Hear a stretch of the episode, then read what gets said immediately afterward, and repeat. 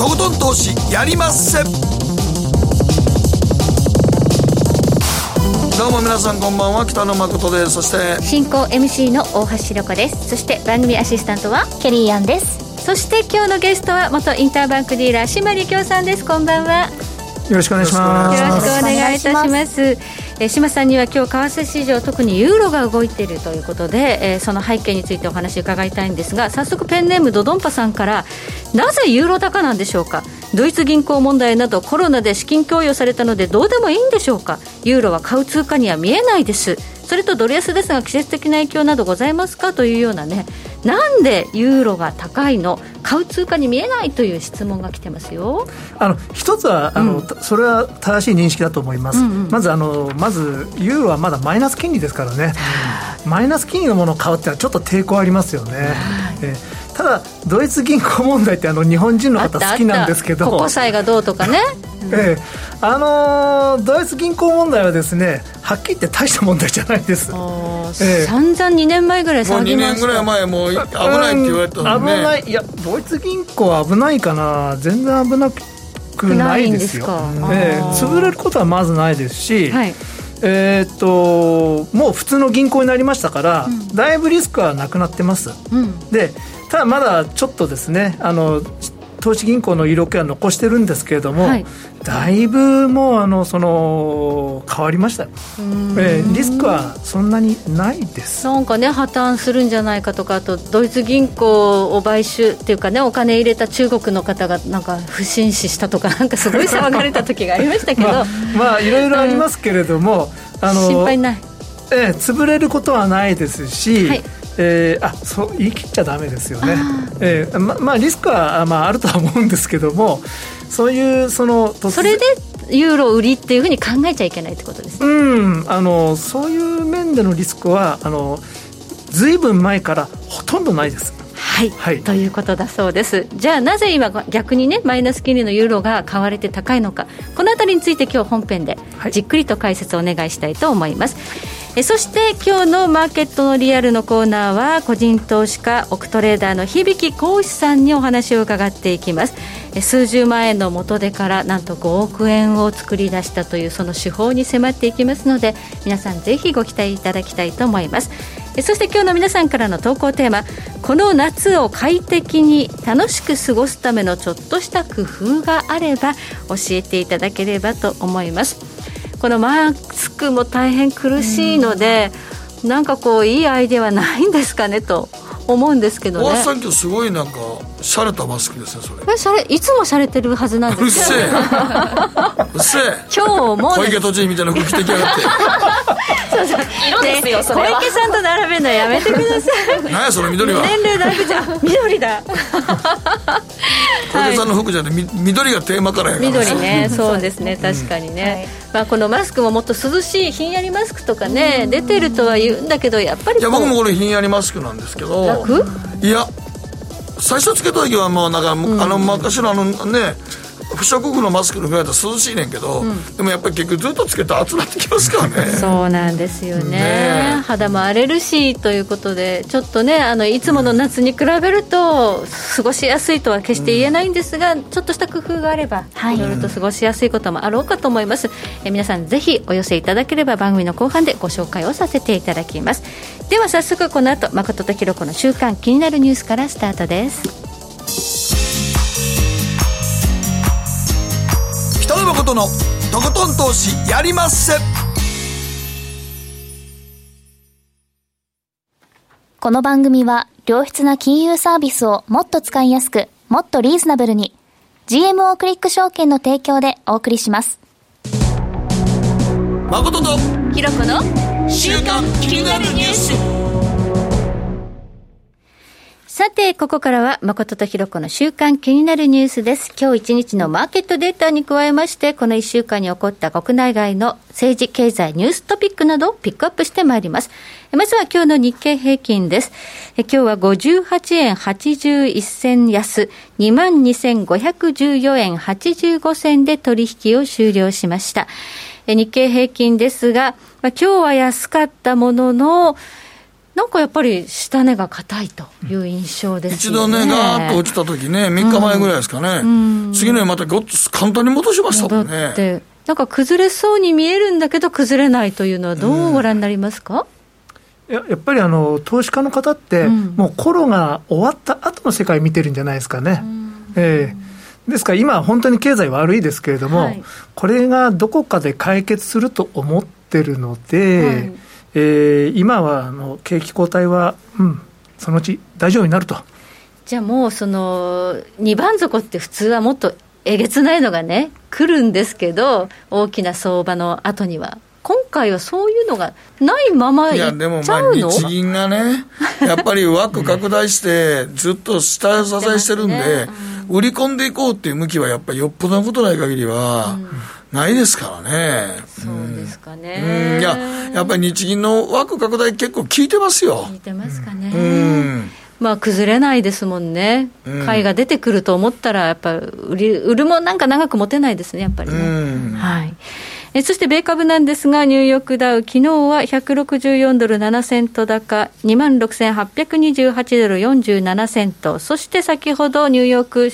時間、ダウ平均オープンしているんですが、200ドル高でスタートと。今夜も強いです、ナスダック、今25ポイント高ということで、特にまあ GAFA の一角が決算、まあ、通過しまして、えー、グーグルだけだめだったんですけどね、あと全部良かったということで、うん、ナスダック強いですね。強いですね。やっぱり、あのー、こういう時代には アメリカの IT 株しか。ただ、その5社だけですごい稼いじゃってますよ。うん、だからちょっと問題になってますけどね。まあ、前前言って独占禁止法じゃないかと。はいはい、先週公聴会がありましたね。あってね、はい、結構叩かれてましたけどね。はい、うん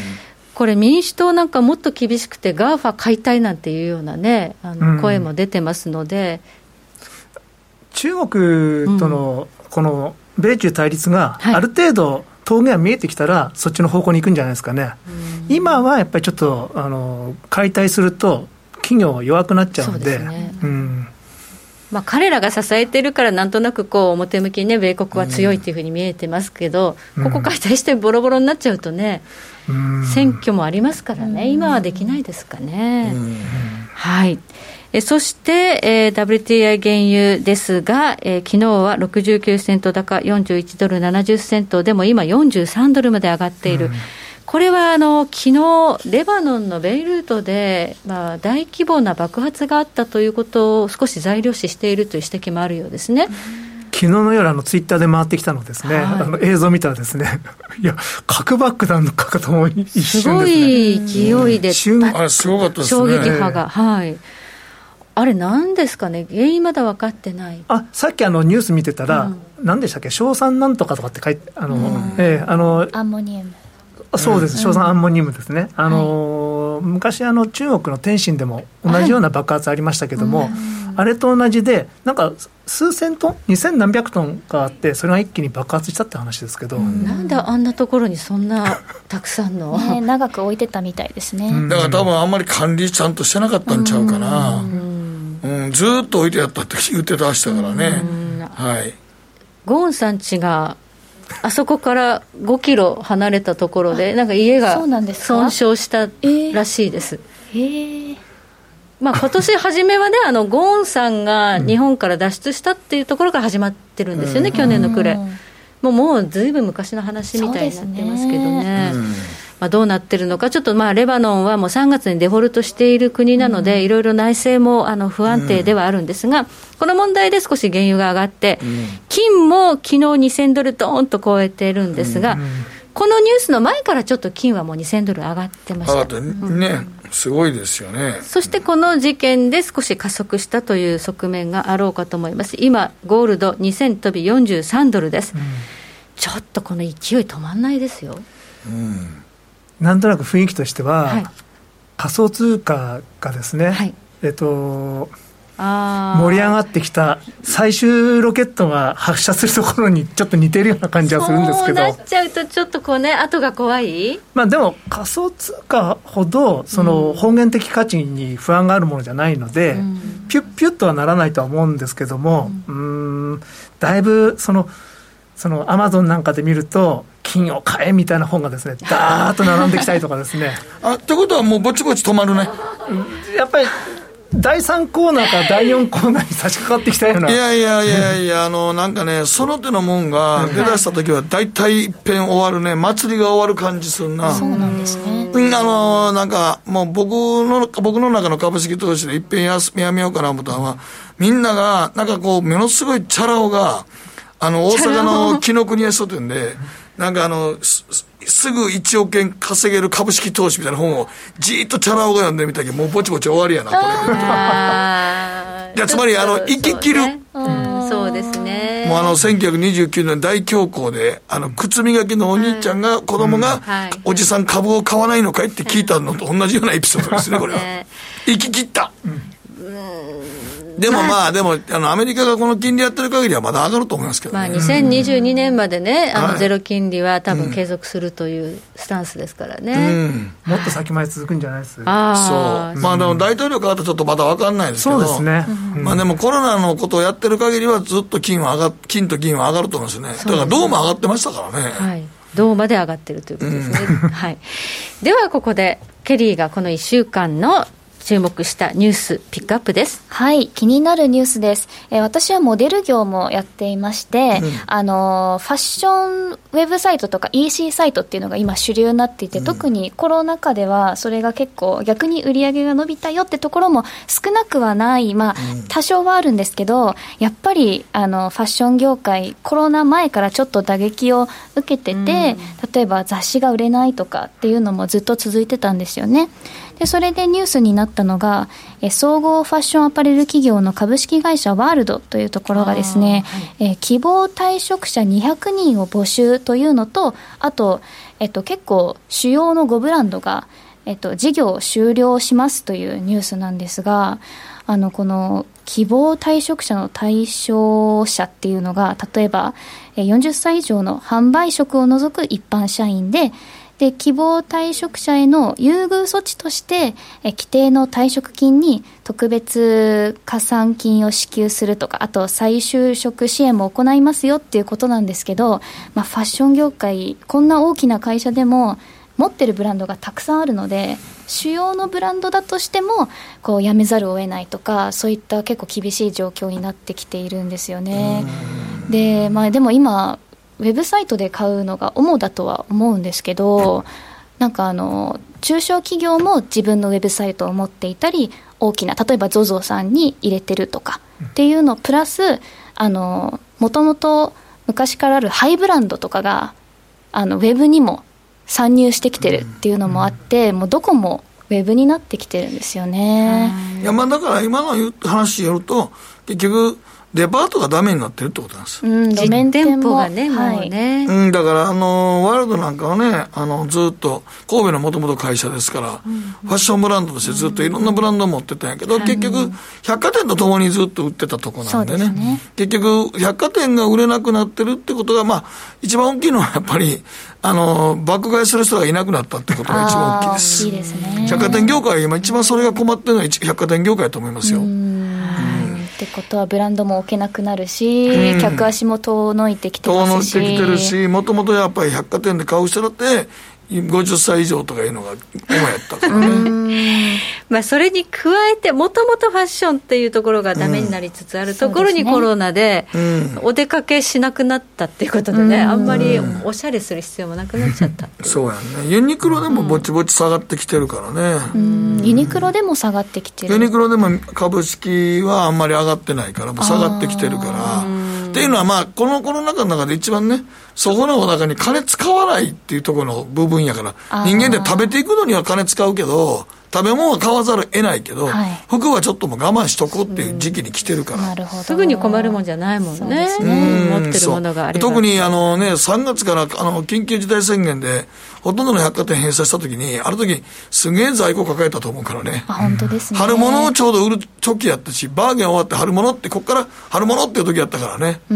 あれも大打撃やったと思いますよ。私、つい最近、2足分の値段で、あ2足分の値段で、うん、えっと、ちゃんといい靴を3足買えたので、うん、あのだいぶ全部 50%70% とか結構下がってたので、うん、これを機に、まあ、買うって人もいれば逆にちょっと我慢しとこうっていう人もいますもんね、でもせやからってファストファッションがあって H&M とかもダメやしね。ダメですね。そうですね、あとまあなんか時代の流れなのか本当にその個性のあるファッションっていうのはあんまり若い子求めなくなったっていうのがありますね。そうやね。みんな同じのでいいっていう感じ。やっぱり緑のおばさんみたいにいかないと。攻めないと。ちょっと私個性的なの好きなんで、うん、おばさんおばさんもでもそれでもネットですもんね基本的に。全部ネットで買ってる、おばさん大体同じようなメーカーで多分ネットで買ってるというイメージありますそうですそうですそうですそうです。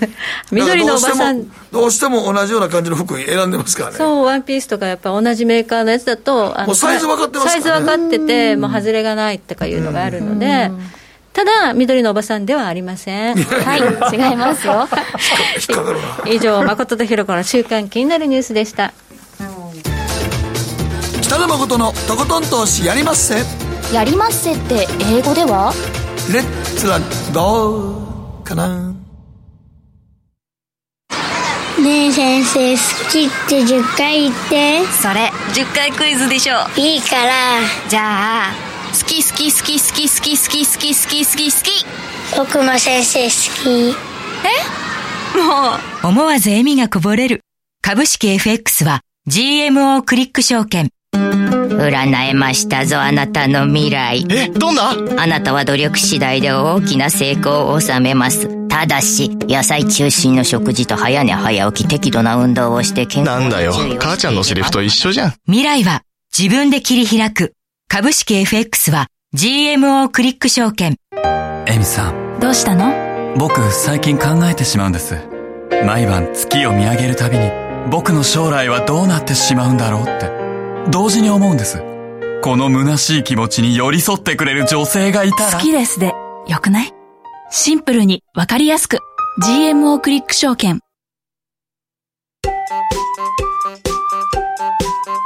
北野誠のとことん投資やりまっせ。みんな集まる集まるよさて、ここからはマーケットフロントラインです。今日は島利京さんにお話を伺っていきます。テーマは、ドル安、ユーロ高はますます進む表の事情と裏の事情。まあでも今日オープニングで質問あったみたいに、ユーロもマイナス金利やし、ええ、だだから、なんでこんな進んでんねんって言われれば、ちょっと、ちょっとなんか、ん？っ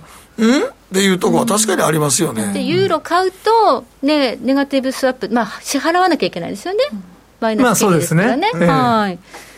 まああのー、どの通貨も金利は今、もうゼロに近いし、マイナスなんで、うん、だからじゃあ、通貨買うんだったら金に行こうっていう、うんうん、そういうのは、まあ、ちょっと分かりやすいですよね、うん、うん、そういう部分はあると思いますが、でもやっぱりあの必要に迫られて、何かの通貨に変えないといけないっていう投資家はいっぱいいるので、で今、ドルがあまりにも、まあ、その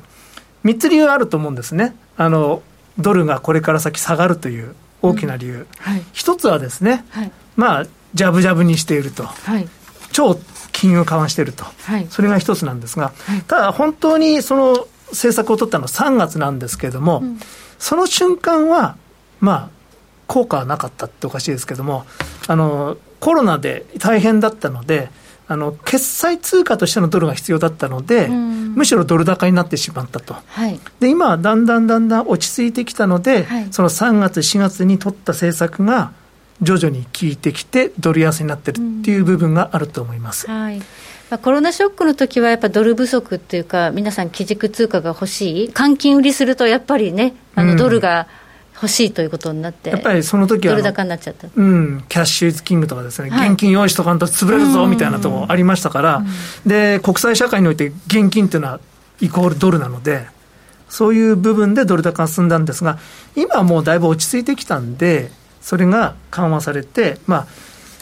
あ、アメリカの金融政策、これから先どうなるかっていうと、まあ、FOMC でもですね、はい、2年先までゼロ金利だっていうことが示されましたけど、うんはいまあ、リーマンショックの後、初めて利上げしたのに何年かかったかっていうと、リーマンショックが2008年で、利上げが始まったのに多分2015年の10まあ真ん中ぐらいだったかな。だいぶ先でした、ね、まあ、7年かかりましたんで、はいはい、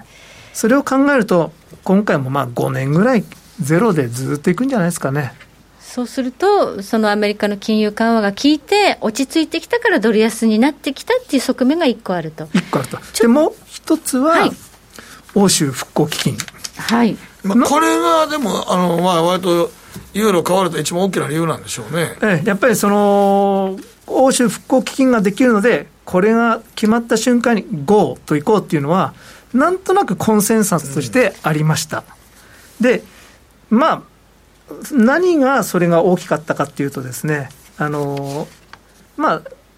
通貨統合がされてたんですけども、財政は統合されてなかったので、まあ、各国バラバラの財政政策で一つの金融政策っていうのは無理があると、うん、まあ、将来的にはまあ財政も統合していかないといけないんじゃないかっていうのはありましたが、まあ、これの、まあ、第一歩になっていると、うん、っていうのは一つと、まあ、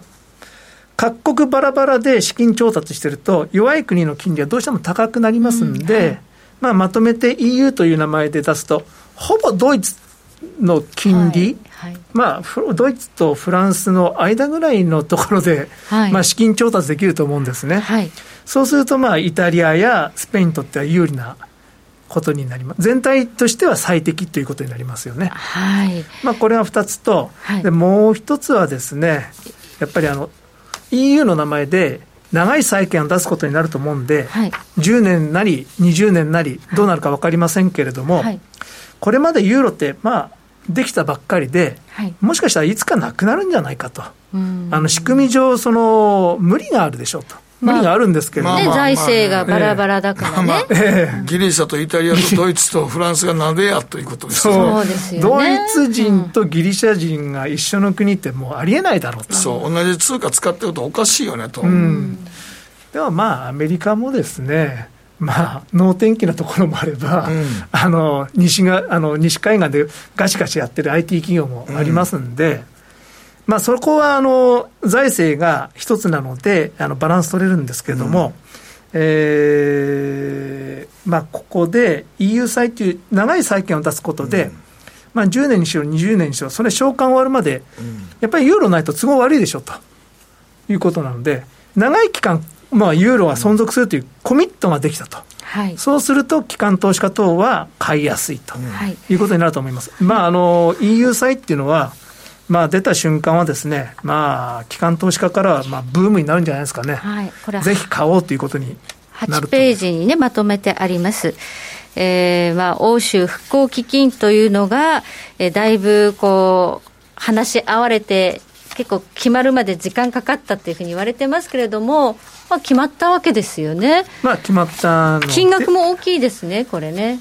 7500億ユーロでしたっけ、ね、えー、まあ、7500億ユーロ、本当は1兆を超えてほしかったんですけども、はい、それはまあさすがに、まあ、あの倹約4か国っていうところがですね、はい、まあ、反対だったっていうところはありますが、ただ、まあ決まったのは決まったので、でこれまでのですね、こういうのは絶対認められないっていうドイツの態度からは、大きく変わってますそうですね、今までこういうね、その南欧諸国を助けてっていうときに、ドイツが一番厳しい態度で、うんうん、いやいや、助けらんな、お前らこれやることやってないのにっていうふうに、ドイツ、だいぶなんかあの、歩み寄ったの。うん、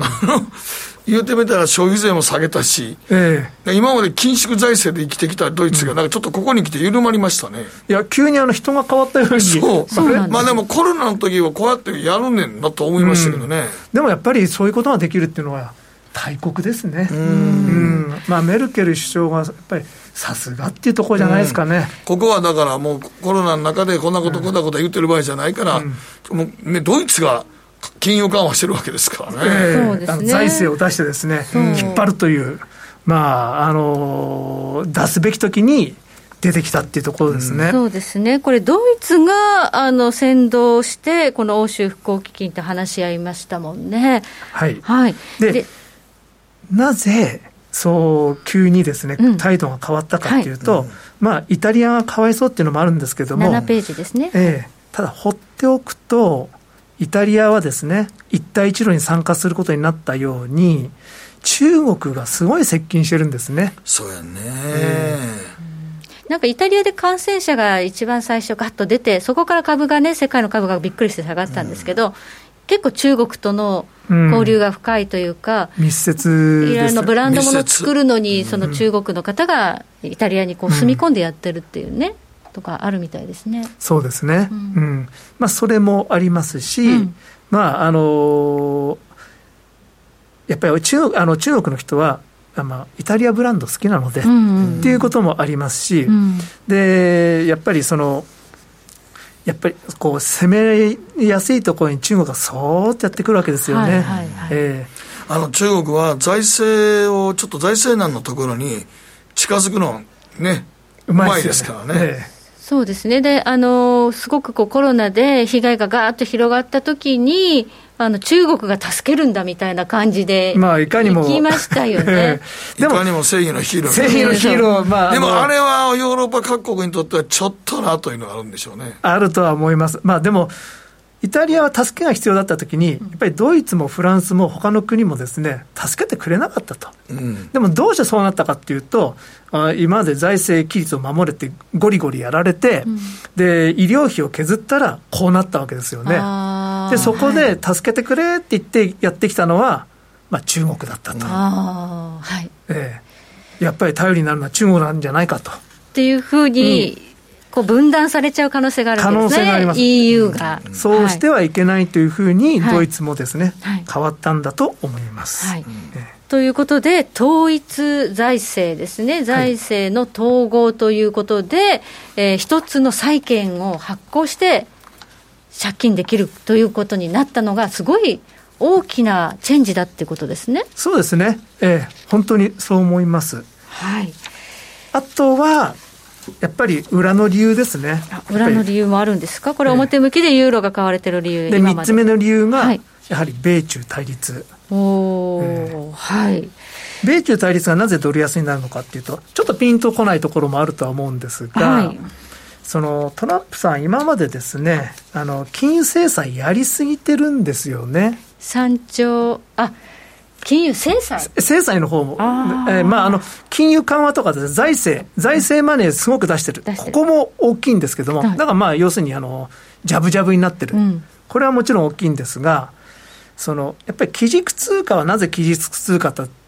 かというと、多くのもうあの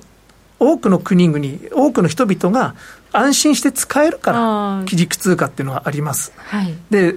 ですからあの、ムニューシンさんはですね、はい、まあ、そのトランプさんがですね、金融制裁やるたびにですね、こう、ずっと止めてたんですよね。うん、まあ、そういうことやってると、基軸通貨としてのポジションが危くなると。うん、まあ、でもまあ、そのトランプさんは好きなので、で、一回あの、その、コロナの制裁金を取るために、はい、中国が持ってる米国債の金利を払わないと、はいはい。元本も戻さないと、そういうことまで言い出しましたよね。うんうん、でも普通そういうこと聞いたら、じゃあアメリカにお金置いといても、やばいじゃないかと。うん、うん、でやっぱりちょっとまあ100持ってたら半分ぐらいにしとこうとかですね、でそれから他の金持ちの国もそう思うわけですよね、ロシアにしても、サウジアラビアにしても。ロシアは2年ぐらい前に、米国債の大半を売り払ったっていうことがありましたよね、まあ、あれ、制裁されてるからですかね、やっぱり。それもあるとは思います、うん、まあ、はい、本当のところはちょっとよくわからないんですけどね、はい、実際、えー、どの程度本当に売ったのかっていうのは。えー、でもやっぱりそういう意識があるとは思いますんで、えこれだけじゃぶじゃぶにしてるっていうのもありますから、その資金を安全なところに移そうと、そうすると、第二の期日通貨っていうのは、ユーロだろうと。ということになるんじゃないかなと思います。特にあの中国人のお金持ちなんかはですね、え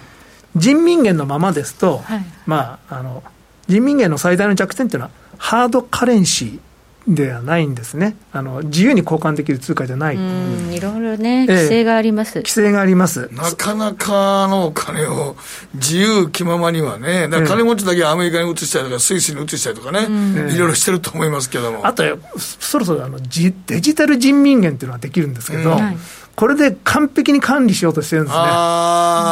デジタルになったらもう出せないんで、はい、その前にも出さなきゃいけないんですよ。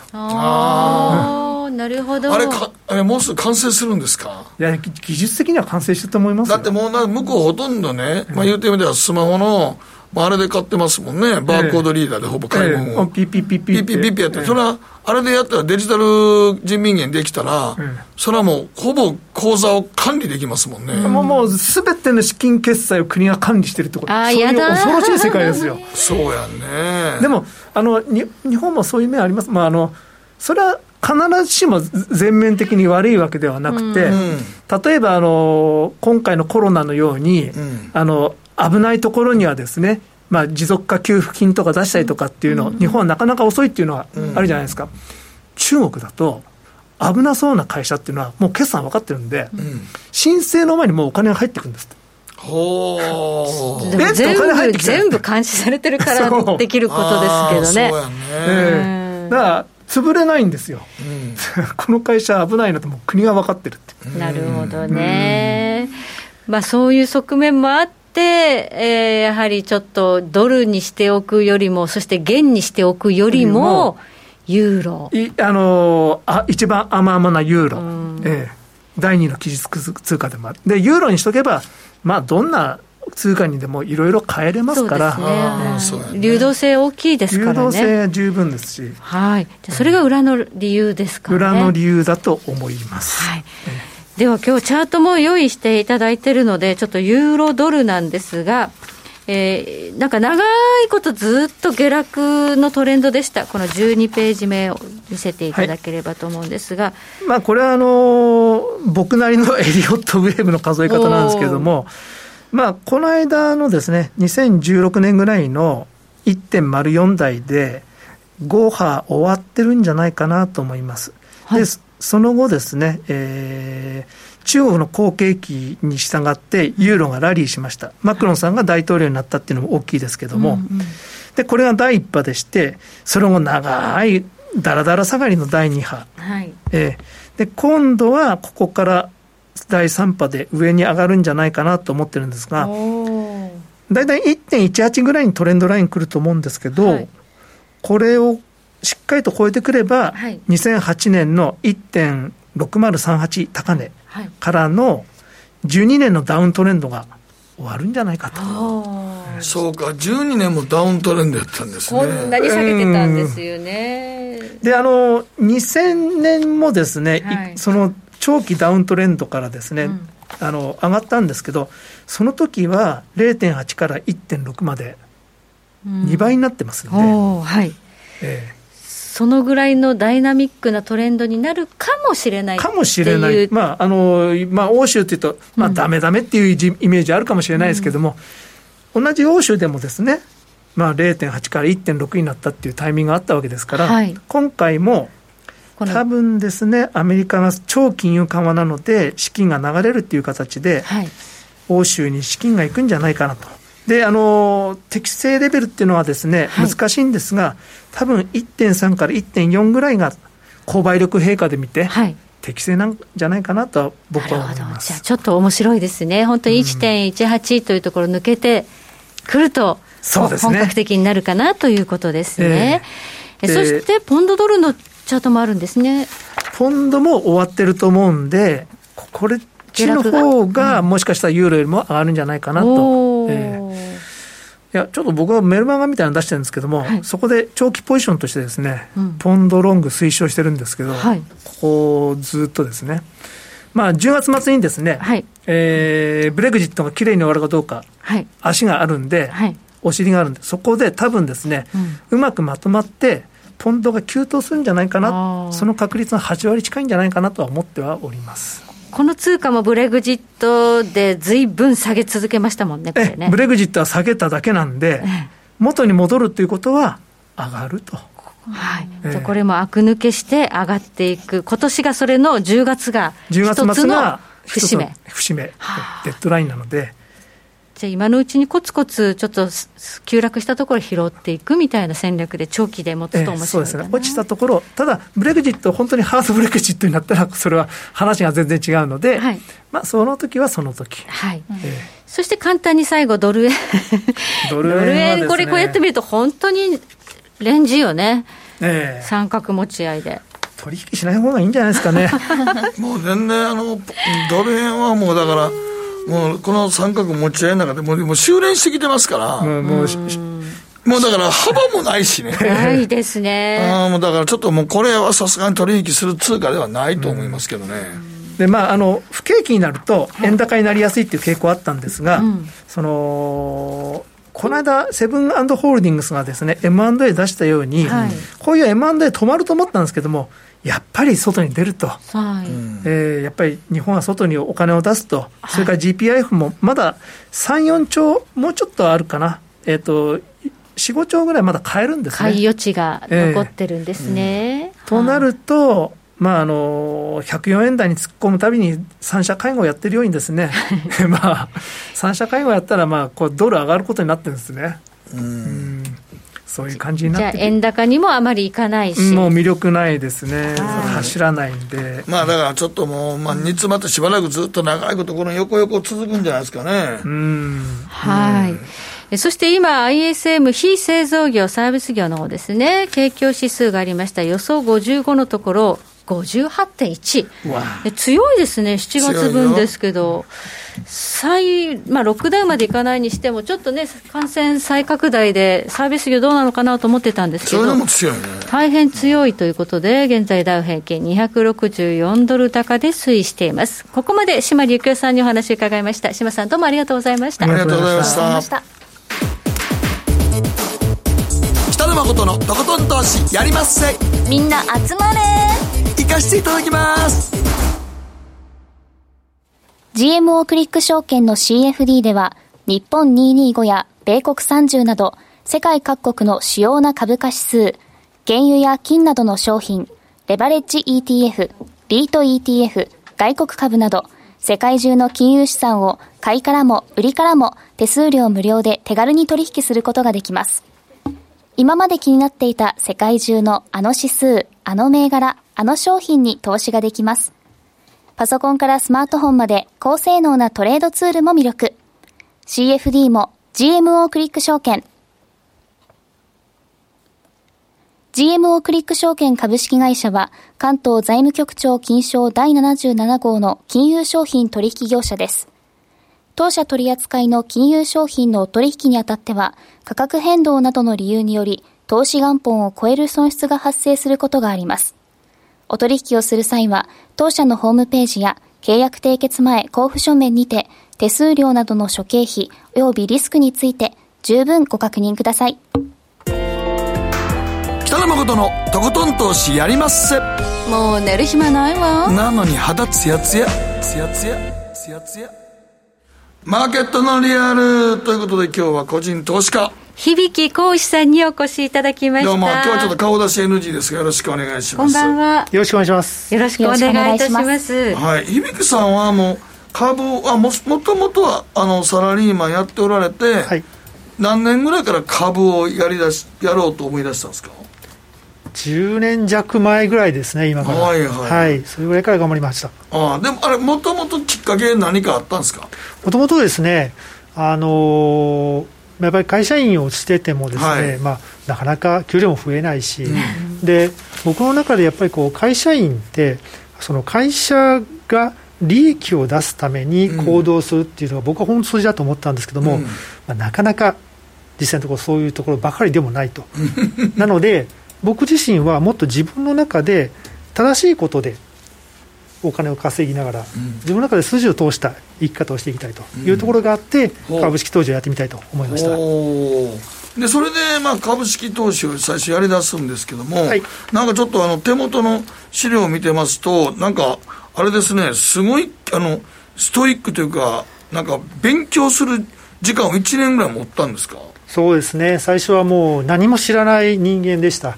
もともと IT 系の人間でしたので、理系ですか？理系です、はい、なので、金融知識がほぼなくて、はい、あのまあ、新聞によく載ってるような、長期金利って言われても、それが何年もの金利なのかも知らないような状況から始めたところですから、もうやっぱり勉強を始めなきゃいけないと思って変わりました、はい、だからもうほんまに1年間ぐらいは毎日日経新聞を隅から隅まで。はい頑張って読みました。ああすごいな。修行の期間があった。そうですね。仕事帰ってから一生懸命読んで、はい、まあ、読みながらこうなんかこう気づいたら寝てたとかですね。寝落ちですね。寝落ちですね。あの四季報はあまり読まれてないんですか？それは読まないですね。うんだから日々日経新聞を隅から今も割と日経新聞は隅から隅まで読んでるんですか？今はすみませんちょっと隅から隅まででは読まないです、はい、ただこう自分がその、えー、なぜ最初に隅から隅まで読むかということをしたかというとですね、うん、やっぱり素人は何がポイントかわからないんですね、うん、で自分にとって何が必要かもわからないのでまず全部読んだ上で判断しなきゃいけないと思いました。だからまず全部読みました。でも今はやっぱりそういうところじゃなくて今自分のやっている方法論であったり社会情勢を含めてここは見なきゃいけないっていうところまあセレクトできるようになったっていうところはあります、うん、なるほど。それでじゃあ最初のあのお金はどれぐらいから投資しはったんですか？数十万円でまず始めてみました、うんうんうん、もちろんそこからまあちょっとずつ追加入金とかもありますけども最初はそれぐらいからまあ分からずにもともとそんなにお金もなかったので、うん、コツコツ始めてみました。最初はなんかどの銘柄とかどのジャンルでいこうと思われたんですか？もうよく聞かれるんですけど、全然覚えてないんです、お恥ずかしいんですけどで、儲かった銘柄では、くら寿司って書いてありますけど、はい、えっと、これはどこ着目点ですか？くら寿司はですね、もともとその回転寿司、まあ、今もそうなんですけども、回転寿司業界って、昔は、あの職人さんが、まあ、その経験で、この時間帯だったらこのネタ食うだろうみたいな感じで回してたところがあったんですね、で結構廃棄率も高かったんですけども、やっぱりそういうので、まあ、たまに霧吹きをして、まあ、湿度を上げていったりとかしてたような状況だったんで、うんやっぱりどうしても捨てるものが多かった、うん、でもくら寿司さんって業界で確か初めてその予測システムを作っていったんですね。あつまりあのお客さんの来てる今までのこの来た来客と好みとかのデータを入れていったってことですか、そうなんですよ。あ見える化したんですよそうすると。そうなんですよ。だからどういう時間にどういう客層が来てどういうその年齢層が来たら多分これ食うだろうっていうのを全部データベースにしていってたんですね。でそれをすることによって、まあ、結構当たるらしいんですよそれが。で当時そういうのが話題になったりしてあとそのまあ遊び心を寿司屋の方に入れたそのビックラポンとかですね、うん、ああいうものもいち早く導入したり。子供さんが夢中なやつとか。そうなんですよ。あれどんどんどんどん、まあ、たくさん食っちゃうとかですね。あとそのラーメンをいきなり導入したりとか、ね、そうやそうや。あの寿司って原価率めっちゃ高いんですよ、はい、でもラーメンってなかなかねっていうところなんですけども、うん、要するに原価率をいかに低く抑えるかっていうところも含めて総合的に考えて画期的だとあの時思いました。そうや。うちの子供もくら寿司ってなんかようわからんけどラーメン食べてた。そうですね。その通りですはいはいはい。思い出したわ、まあ、これはすごい儲かったんですかやっぱり。そうですね。あのー、まあ当然、先ほど言いましたように、元手が少なかったので、うん、あのそんなに今から言えばですね大したことなかったんですけども、どれぐらいですかね、多分数百万ぐらい。でも、でもそれは自信になりますよね。ですね。やっぱ感動しましたね。はい。うん、あでも実際自分でくら寿司行かれたとかしてたんですか、やっぱり。あの、くら寿司って、あんまり関東ないですよね。ないです。関西の方は大きか多かったですけど。そうなんですよ。だから。少ないですけどね。そうなんですよ。だから、やっぱりちょっとこう行くことはできなかったんですけども、その中でもやっぱりネットでいろいろ調べたりして、やっぱりそう行けると思いました。うそうやね。うちは大阪の実家の近所にくら寿司があって、あのなんかお盆とか正月帰ったからって言ってたもんちょっとアミューズメント性が高いんですかね、高い高い高い、ね、子供らがすごい楽しがるからね行きたがるっていうね、はいそういう成功体験から、まあ、自分の中で投資スタイルというのを確立してこられたと思うんですけど、うん。はい、まあ、例えばくら寿司を見つけたようにどうやって企業をこう探しはいはいはいはい、やっぱりそれはもう新聞を毎日読んだりですね、うん、でそのあこの会社ってこういう特徴があるんだとか、うん、こういう性格があるんだっていうことをあの日々こう自分の中でストックしていきます、でそれが新聞であったり例えばその、えー、経済情報番組であったり、うん、まあ、こういうラジオ番組であったりあとそのにあの決算単身であったりということをまあコツコツ読んでいきます。はいでそういうものでその自分の中で幅をできるだけ広げて間口を広げて情報を集めていくということがあります。まあ、アンテナはあらゆるところに立てて気になった、まあ、業態とかモデルがあったら、その企業を探して調べると、うん、そうですね、はい、やっぱりその時がやっぱり元になったのが、日経新聞をやっぱり読むという、うん、自分で読んで調べて納得するということを、まず一番最初に、いや、自分でそこの株を買うときに、負に落ちるかどうかなんですね。そうですね。あのもともと理系のもんなんで、どうしてもこう理屈っぽいところが あるんですけどね。でもこのあのいきなりステーキのペッパーフードなんかも買ってはったんですそうですねこの時もやっぱりこうビジネスモデルがやっぱり素晴らしいなと、あの時当初から思っていました、うん、あの当初ですね、えー、銀座に最初できたところって、立ち食いのステーキ屋さんって僕は見たことなかったです、そうですよね、はい、はい、だからそういう全く新しいこと、うん、やっぱりステーキハウスっていうのはもともとあの時って家族団らんでゆっくり1人3000円ぐらいの単価で食うようなもんだったんですけども、飲食店で回転をいかにするかというところを考えると、立ち食いですぐ食ってすぐ帰ってくれるって理想的なビジネスモデルだと思ったんですね、でそういうところも含めて素晴らしいなと思いました、でも普通はそうやけどそんなステーキをそんなふうにして食べて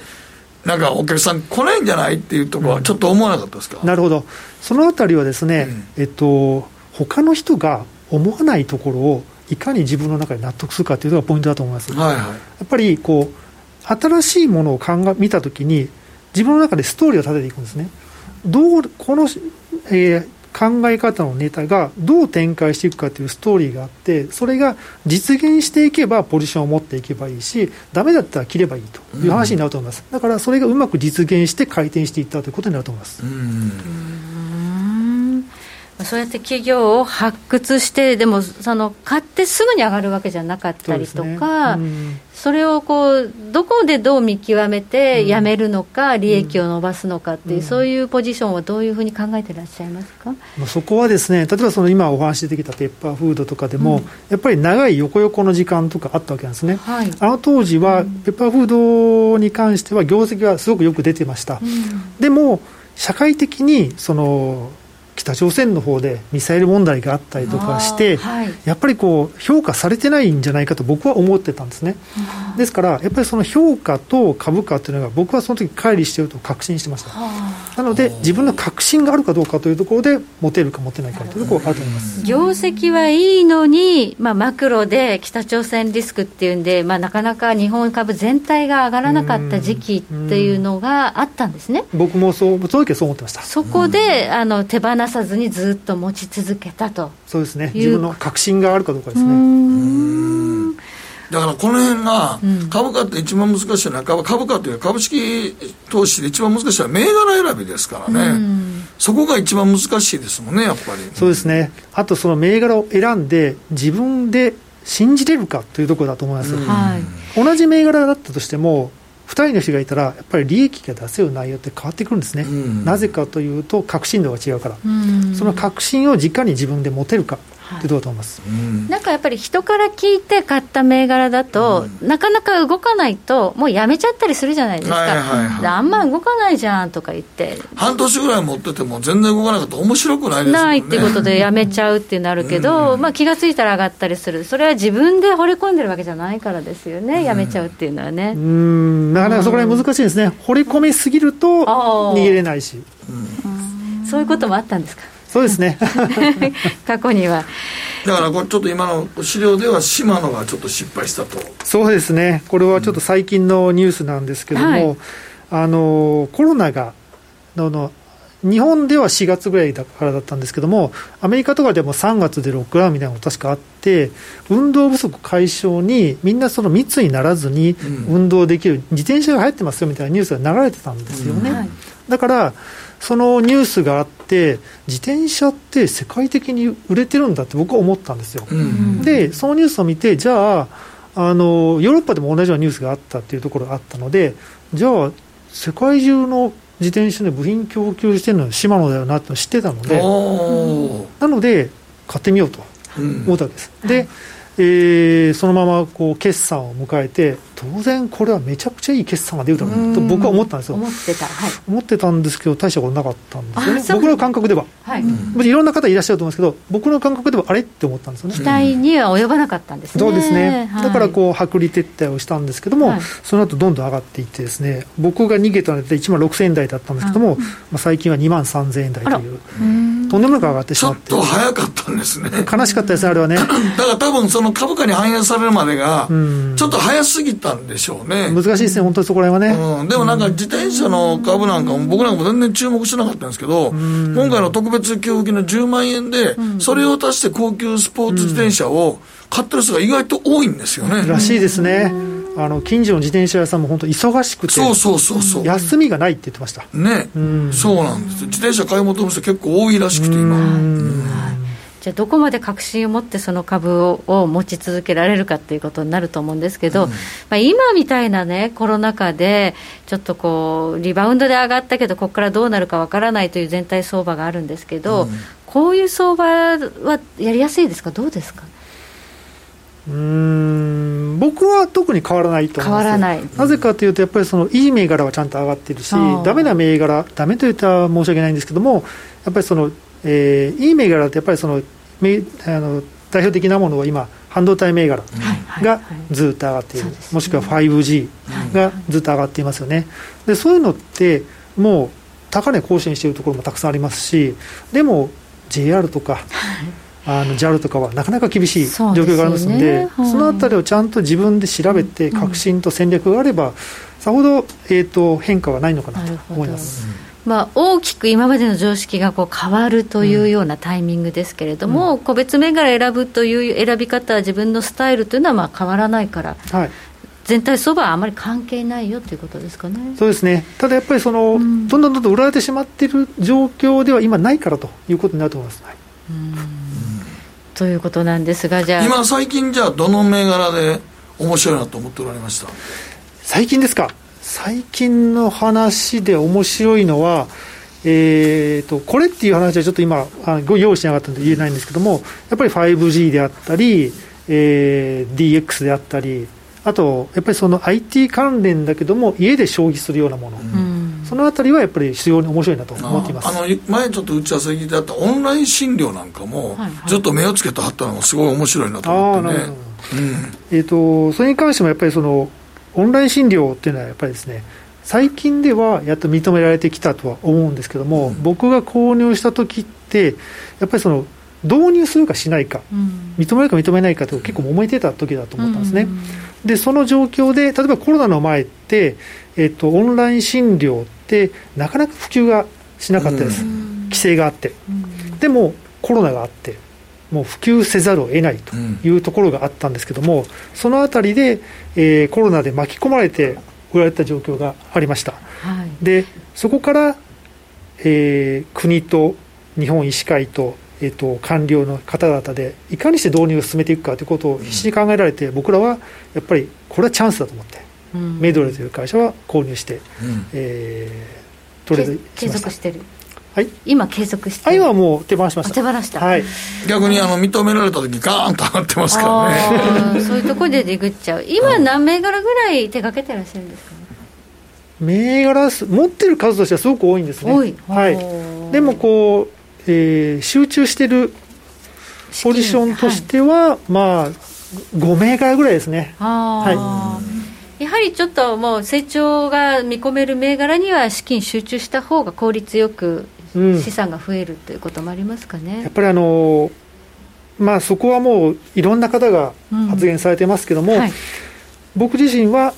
増やすには集中投資だと。集中投資、はい、思います。なるほど。はい。ありがとうございます、えー、ここまでお話を伺いました。響浩さんどうもありがとうございました。